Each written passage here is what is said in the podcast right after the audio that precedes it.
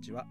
今日は2021年の7月7日です。えー、とですね今日僕にとってまあ衝撃のニュースがありました。あのプロ野球選手の松坂大輔選手の引退ですね。まあ、僕はあの同い年であの高校3年生の夏の甲子園ノーヒットノーランで決勝戦でノーヒットノーランやって優勝するのをテレビでずっと見ててですねとんでもねえ同級生がいるもんだなって思ってたんですよ。まあ彼はプロに入ってもう若干18歳でもうバリバリのプロ野球選手をバッタバッタ三振で倒していくんですよね。もうそれを見てるのが爽快ででまあ結局メジャーに行ってまあ最初12年は良かったのかなでもなんかだんだんだんだんこう崩れてきて調子崩してっていう感じででまあ日本帰ってきてなんかもうここ数年はもういろいろとこう叩かれたりしてですねまあでもまあ僕は一ファンとして、ね、応援してたんですけどまあそのね、23年っていうその現役生活をまあ、ね、引退するっていうことで、まあ、同い年として、えー、ましてはその松坂世代世代の、まあ、本当に象徴ですから、えね、お疲れ様でしたと言いたいです。で今日はあの、まあ、このスポーツのつながりで僕がベルリンで出会ったあの水球選手の話をしたいと思います。えっと、出会いは2006年の冬ぐらいだったんですよ。でちょっとあの共通の知り合い通じてあのその彼とは知り合ったんですよ。でで彼と僕がその時借りてた家がもう本当歩いて20秒ぐらいだったんですよ本当たまたま。で、まあ、よく遊んでたんですよね。あの僕と僕と一緒に暮らしてた、まあ、当時一緒に暮らしてたあの同じ語学学校で同じクラスだったあの日本人の彼とかですねあのでもう一人あのいたんですよ水球で同じチームに来てた。で、まあ、4人でよく会ってあの、まあ、お酒飲んだり遊んでたり、えー、もう夜の1時過ぎにケバブ買いに行ったりとかですね、えー、そういう風にしてたんですよ。で当時彼らはあのバリバリの日本代表選手で水球の。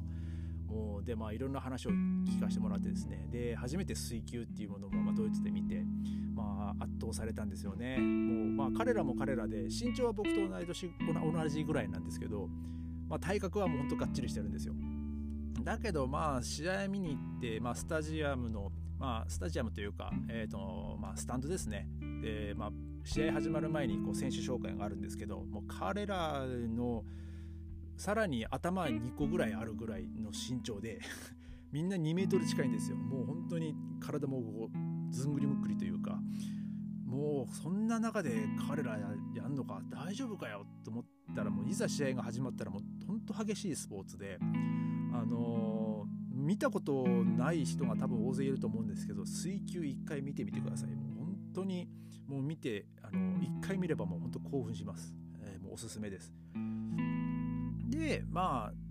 ある日ですねあの、まあ、また例によって4人で遊んでご飯食って酒を飲んでで、まあ、僕の同居人ともうもう一人の水球選手が、まあ、酔っ払って、まあ、その彼いつもいつも彼の部屋で会ってたんですよ。で、まあ、その彼の部屋でも寝ちゃって。でまあ僕とまあその近所にまあその住んでる彼ですね。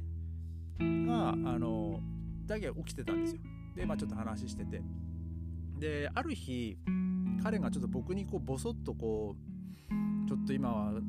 か思ってることがあるんだよねって言ったんですよ。で話を聞いたら、まあ、その彼が所属してるチームの彼での立場とえー、彼が日本に帰って代表選手として行く、まあ、プレーしてる時のその立場のその、えー、ギャップというかそこにちょっとうまく彼がその気持ち的にアジャストできないっていう感じで言ってたんですよ。まあ、その葛藤があったんですよね。その所属してるチームでは、まあ、試合にはなんとか出れてるけど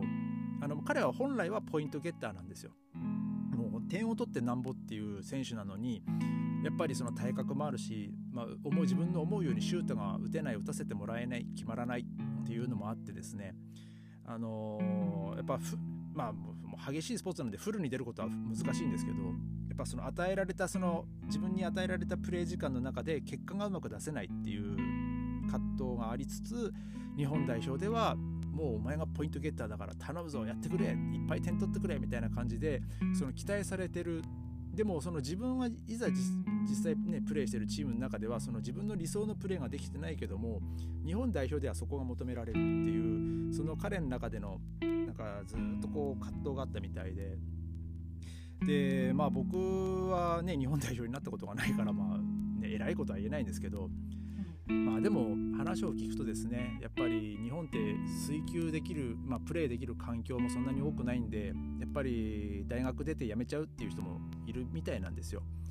だけど彼はそうやって大学出てあの海外のチームでプレーできる環境があってでそうやって日本代表にも呼ばれるっていう、ね、状況なんで、まあ、ある意味幸せだとまあ僕は思うと。あのでまあそうやって諦めてしまった人たちの気持ちもしっかりと持ってあのその日の丸背負って戦うのもその代表選手の務めなんじゃないってだからもう頑張れよって楽しめよっていう、まあ、僕は言ったんですよ。でまあ僕その日本で楽器を教える時とかもしっかりちゃんと楽しむことっていうふうに言ってたんですけどその自分がプレイしてることを楽しむっていうのが多分一番大事だと思うんですよね。でまあその彼の目標はオリンピックだったのでまあだからオリンピック出たら俺応援に行くからさつってもう約束だよっつってまあまあ、そこで彼は笑ってたんですけどでもいつか、まあ、絶対オリンピック出るわって言ってたんですよでもまあ結局その翌年は北京だったんですけど、まあ、北京も出れずで彼の目標はロンドンオリンピックだったんですよ。まあ多分その自分の中でそのプレーできるあのピークがロンドンオリンピックぐらいだっていうのは多分彼も分かっててでそういうふうに目標にしてたと思うんですけどでも残念ながらあの日本代表はロンドンオリンピックに出れなかったんですよね直前でそのカザフスタンかどっかに負けちゃったんですよ。であそっか負けちゃったんだと思って僕もニュースで見ててあの残念だなと思ってたんですよ。でその時まあ彼はまだギリギリドイツにいたのかな。だけどもう彼はもうベルリンにはいなくて別のチームにいたんですよ。もう別の町にいて。うん、でもな,、まあ、なかなかその連絡も取ってなくて。でなんか話に聞くとなんかもう彼はそのプレーはしてないというかその指導者になる勉強をしてるっていう話をまあなんか聞いてですねああそうなんだと思って、まあ、ちょっと僕残念だったんですよ。まあ、僕はその彼がまプレーしてる姿を見たかったっていうのもあるし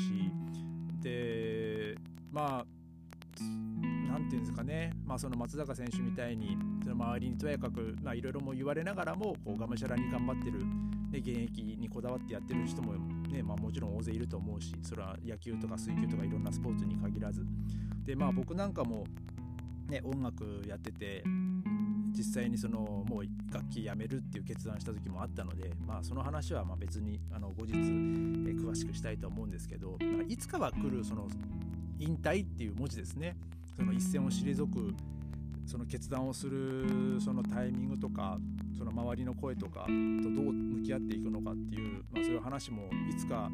あの時どうだったのってあの彼には会った時に聞きたいとは思ってはいるんですよ。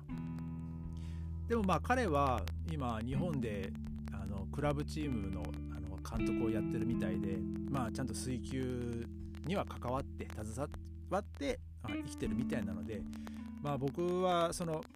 本心としてはまあ彼がプレーしてる試合を見たいっていうのはまああったんですけど、まあ、でもその彼は今そのプレイヤーではなくとではなくその指導者としてその水球に携わってるようなので、まあ、僕はその彼の新しい道を、まあ、今は応援したいなと思ってます。で、まあ、いつかですね、まあ、彼が、えー、日本代表の監督としてオリンピックに出てほしいなと本当に僕は心から思っています。